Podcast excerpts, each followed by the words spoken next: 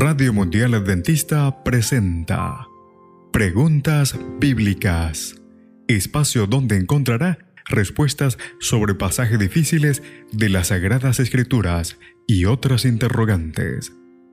Conducido por el licenciado Rodrigo Josué Rivas. Saludos. Esperamos que el programa de hoy pueda ser de gran ayuda a su crecimiento intelectual y espiritual. Comencemos. ¿Qué puede decirnos de Ninrod, del que se habla en Génesis capítulo 10, el verso 8 al 12? Nuestro programa de hoy, ¿quién es ese vigoroso cazador? Ninrod es un personaje intrigante.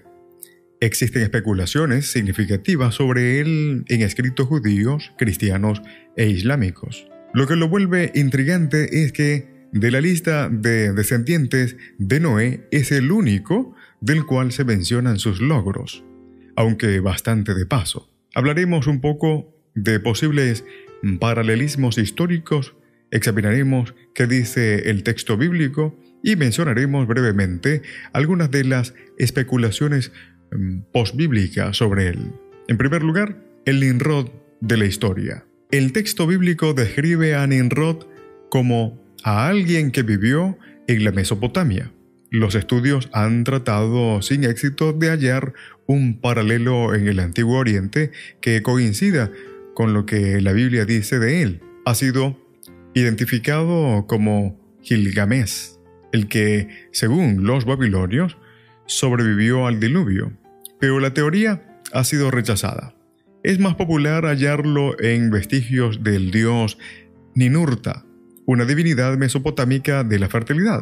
Una vez más, los paralelos no son suficientes para mm, probar el caso. Además, el texto bíblico no indica jamás que Ninrod era divino.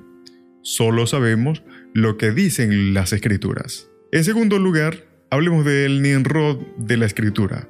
Lo primero que se dice de Nimrod es que fue, dice textualmente Génesis capítulo 10, el verso 8, en la nueva versión internacional, el primer hombre fuerte de la tierra, queriendo decir, acaso que fue el primero de esa clase, según el capítulo 9, el verso 20. La palabra fuerte significa, como lo indica el pasaje, que poseía poder político y militar. Con él se inició una nueva generación de líderes cuya intención era ser cada vez más poderosos. En segundo lugar, se le describe como un cazador vigoroso, dice el verso 9, que significa que no solo era buen cazador, sino también un poderoso conquistador militar. La frase delante de Jehová es difícil de interpretar. La principal dificultad implica decidir si esto significa que el Señor estaba con Nimrod o que Nimrod ostentaba una actitud de desafío hacia el Señor, es decir, contra él, como lo menciona Salmos capítulo 66, 7. El hecho de que Nimrod se encuentra directamente asociado con Babilonia y la tierra de Sinar implica una conexión negativa con Dios. Asimismo, si pensamos en el significado hebreo de Nimrod, nos revelamos, está implícito que actuó en rebelión contra Dios. Si esta interpretación es correcta, el proverbio citado en el texto, así como Nimrod vigoroso cazador delante de Jehová, se refiere entonces a un poderoso que actúa contra la voluntad de Dios. En tercer lugar, se le describe como la primera persona que estableció un reino. Las principales ciudades de su reino según el libro de Génesis, capítulo 10, el verso 10. Las cabeceras de su reino, dice el verso 10. Así que se refiere a las ciudades antiguas de Babel, Babilonia, Erech, Akkad, Calne, en la región denominada Sinar, en la Baja Mesopotamia. De allí, Nimrod se dirigió al norte para poseer la tierra de Asiria, según el verso 11 en la Alta Mesopotamia.